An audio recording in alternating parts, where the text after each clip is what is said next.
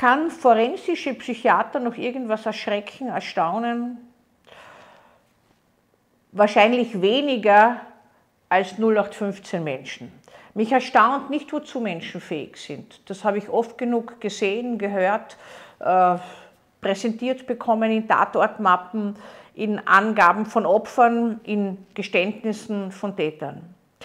Was mich aber doch dabei erstaunt ist, und das immer wieder, wie wenig Menschen Verantwortung für ihre Gewalthandlungen übernehmen.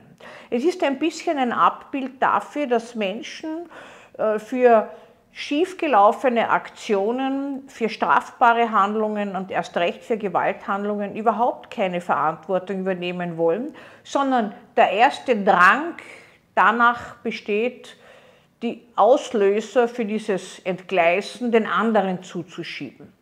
Nun gibt es Menschen, die an sich von sich aus Gewalttaten begehen und gar kein Schuldgefühl und Gewissen haben, auch nicht empathisch sein können, psychopathisch strukturierte Menschen, und andere, die das alles verdrängen, die einfach mit der Sache dann nichts mehr zu tun haben und die meinen, Erinnerungslücken äh, schützen vor Verantwortungsübernahme. Wir wissen aber, dass Erinnerung eigentlich ein sehr relatives ein relativer Begriff ist, auch die Erinnerungslosigkeit und Menschen, ob sie sich erinnern oder nicht, nicht wesentlich anders handeln.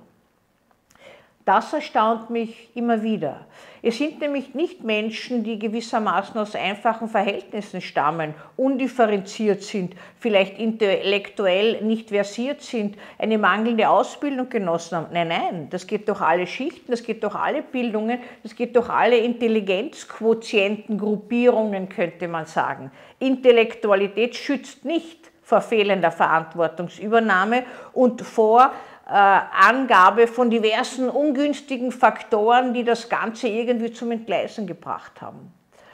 Das erstaunt mich immer wieder, wie Menschen mit schweren Gewalttaten, von denen ich weiß, dass sie mit denen ja überleben müssen, es geht ja auch um das seelische Überleben des Täters und der Täterin, umgehen und wo nach Jahren zum Beispiel die Frage ist, ob sie aus einer lebenslangen Freiheitsstrafe entlassen werden können.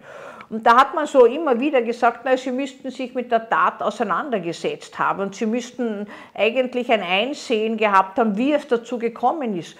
Und wenn man mit diesen Menschen spricht, muss ich sagen, dann erzählt der Großteil, dass er entweder berauscht war, dass es widrige Umstände waren. Es war damals ganz anders, wie es zum Beispiel heute im Fall einer Entlassung sein würde. Die damalige Beziehungspartnerin war jemand, äh, der das gefördert hat oder die Arbeitslosigkeit hat das gefördert.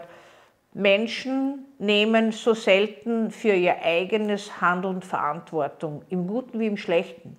Aber es ist doch eine Neigung vorhanden, man könnte sagen, geht's gut, ist jeder stolz auf sich, auch wenn er gar nichts dazu getan hat. Geht schief, weiß keiner.